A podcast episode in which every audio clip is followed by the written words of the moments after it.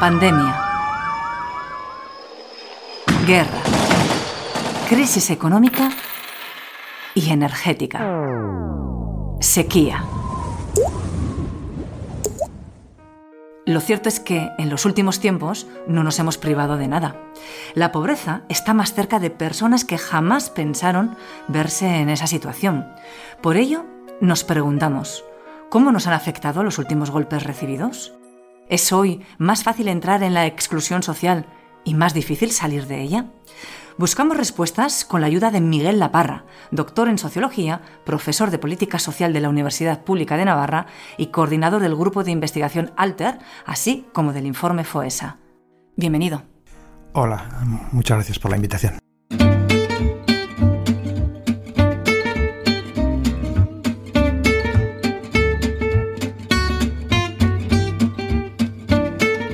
Ciencia al punto el podcast de divulgación científica de la Universidad Pública de Navarra. Disfruta de la ciencia. Gracias por estar aquí, ayudarnos a entender más eh, el momento en el que estamos viviendo. ¿Qué entendemos realmente por exclusión social? ¿Y es lo mismo que pobreza o no? No, conviene diferenciar las dos cosas. Cuando hablamos de pobreza hablamos de carencia de ingresos, de gente que tiene pocos ingresos.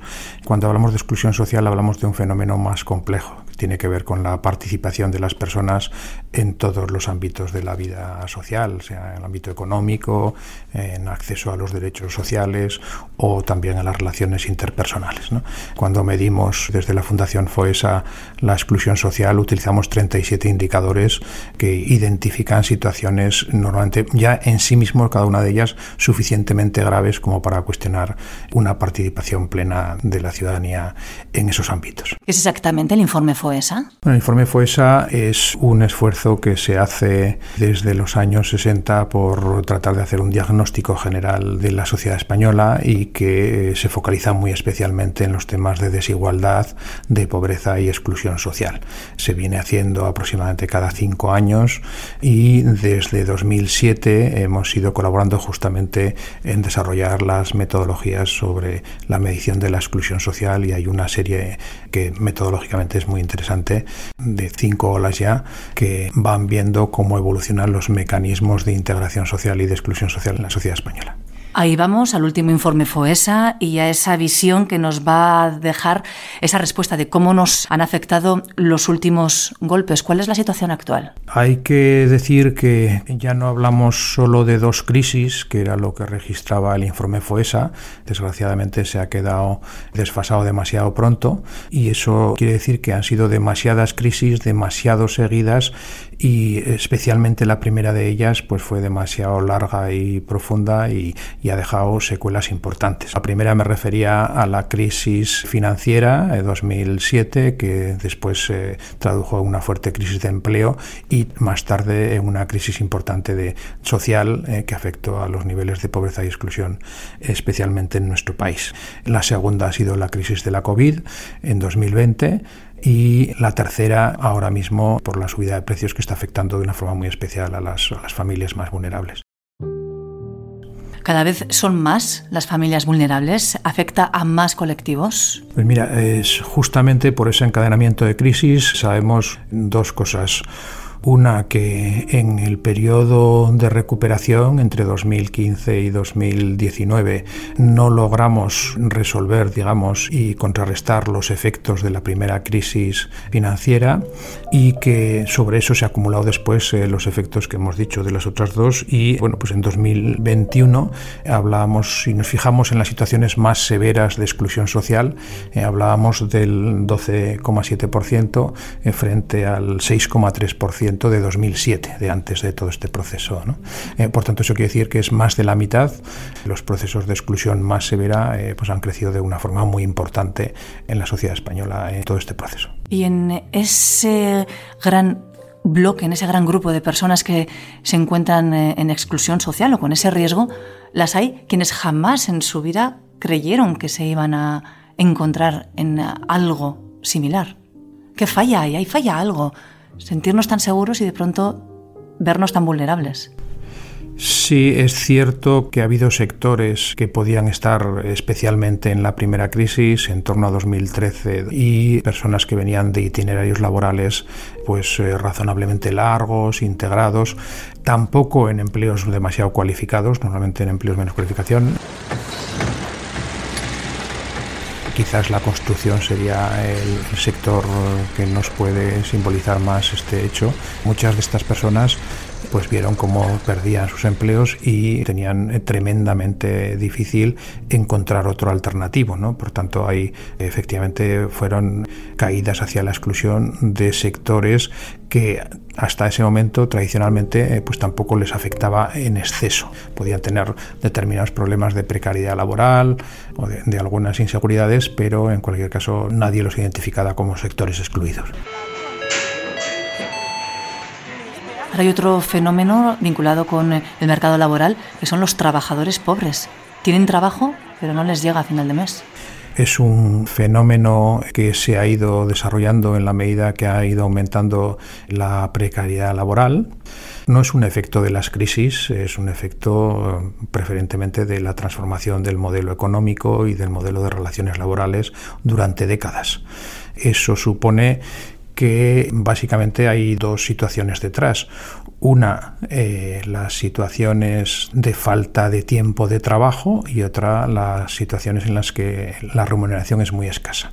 Desde esa perspectiva, eh, bueno, las últimas reformas laborales eh, ayudan. La opción por estabilizar lo más posible el empleo, pues permite quizás más seguridad en los puestos de trabajo y un poco más de continuidad en el tiempo.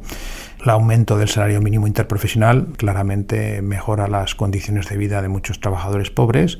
Quizás faltaría un elemento y es que hay personas que tienen jornadas de trabajo a veces excesivamente reducidas o poco tiempo de trabajo a lo largo de todo el año y ahí es donde pues habría que reforzar seguramente en el apoyo económico a estas personas que estando trabajando sus jornadas no son suficientemente grandes como para completar unos ingresos dignos.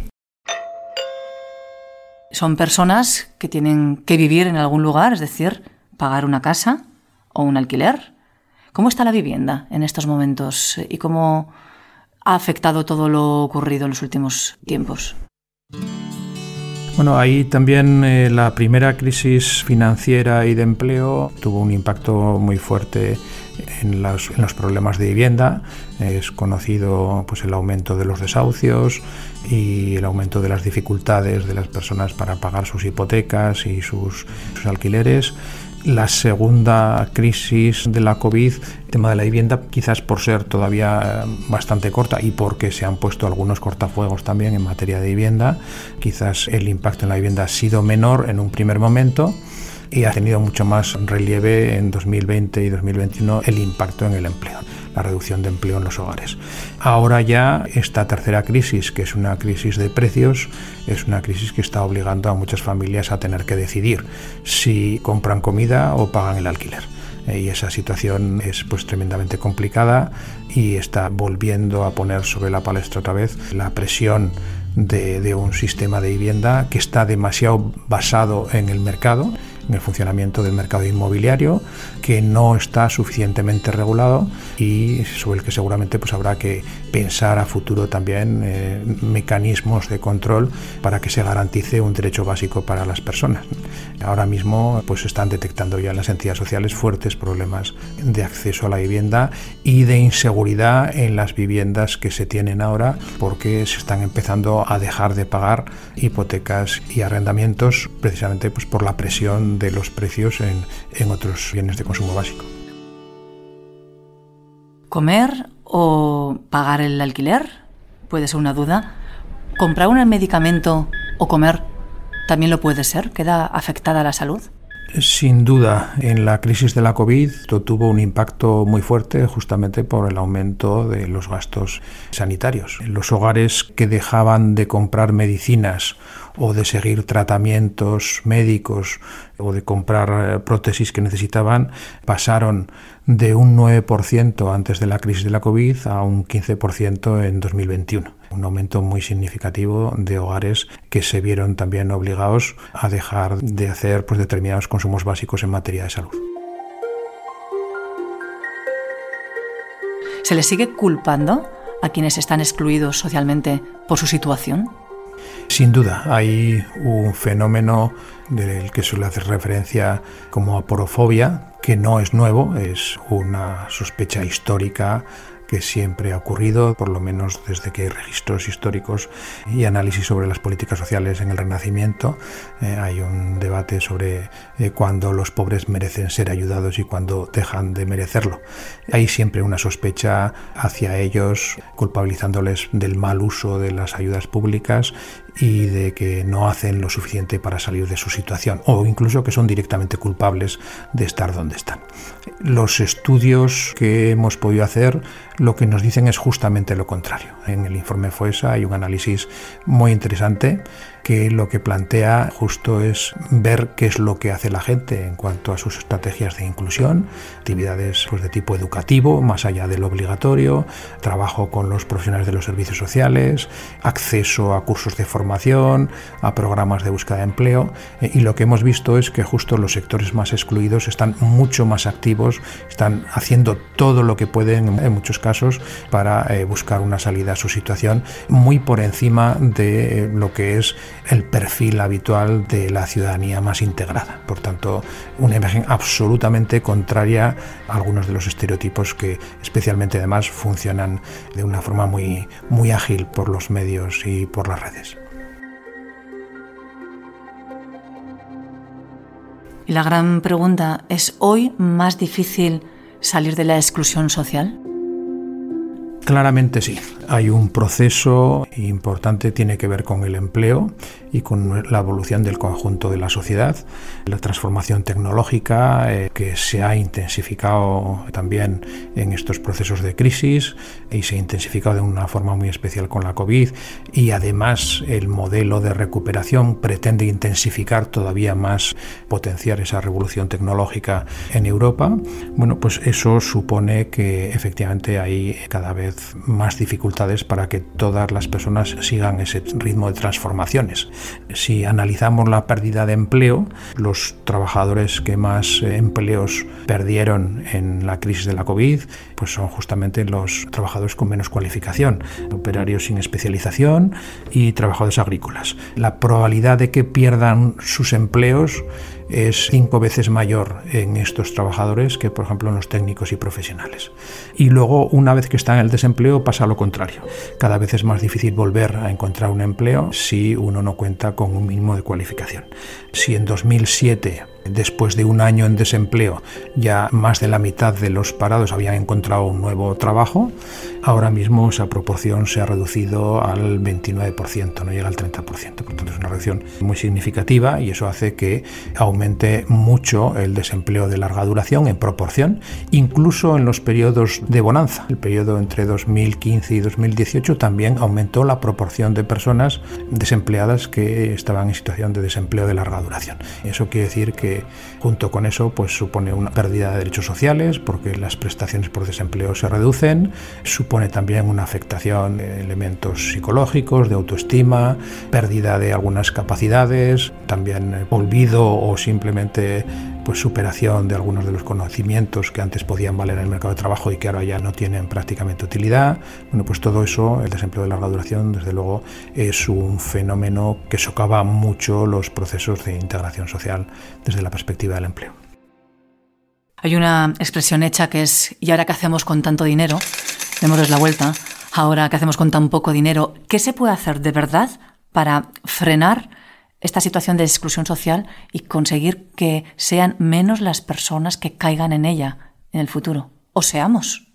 Bueno, yo creo que hay una diferencia muy sustancial entre la primera crisis a la que hacía referencia. La crisis de 2008, 2014, 2015 fue una crisis en la que la respuesta por parte de las políticas públicas fue una respuesta brutal. ¿no? Se habló del austericidio y básicamente lo que supuso es que las políticas, en vez de aplacar los problemas y asistir a las personas que los padecían, lo que hacía era intensificarlos y agrandar los procesos de desprotección social de sectores amplios de la población. En este caso creo que hay que decir con justicia que la situación es la contraria. Las políticas públicas están suponiendo un freno y están aplacando muchos de los procesos por lo menos de exclusión más grave que sin duda si no en otro sentido habríamos tenido en nuestro país. Por tanto, la línea en la que se está respondiendo parece razonablemente correcta.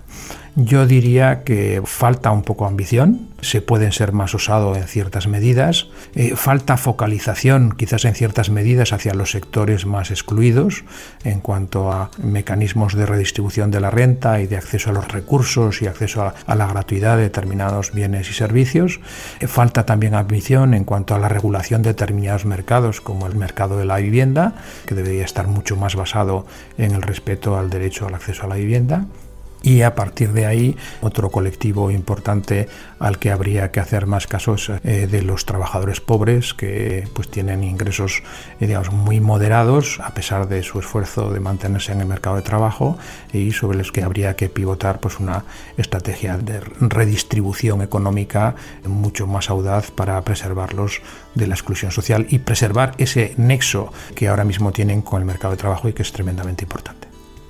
El decir que pues entre 2007 y 2021 estamos hablando de que se ha podido duplicar el número de personas en situación de exclusión social severa, eso supone un riesgo para el conjunto de la sociedad, que si estamos hablando de que hay más exclusión y que además hay esa tendencia a la cronificación, es decir, va a ser más difícil resolverla en el futuro, pues ahí tenemos un problema que nos afecta al conjunto de la sociedad, más allá de las personas afectadas.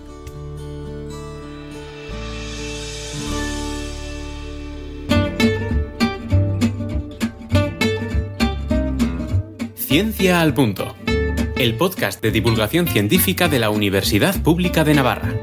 Directo a tu mente. Con la colaboración de Gobierno de Navarra y la Fundación Española para la Ciencia y la Tecnología, Ministerio de Ciencia e Innovación.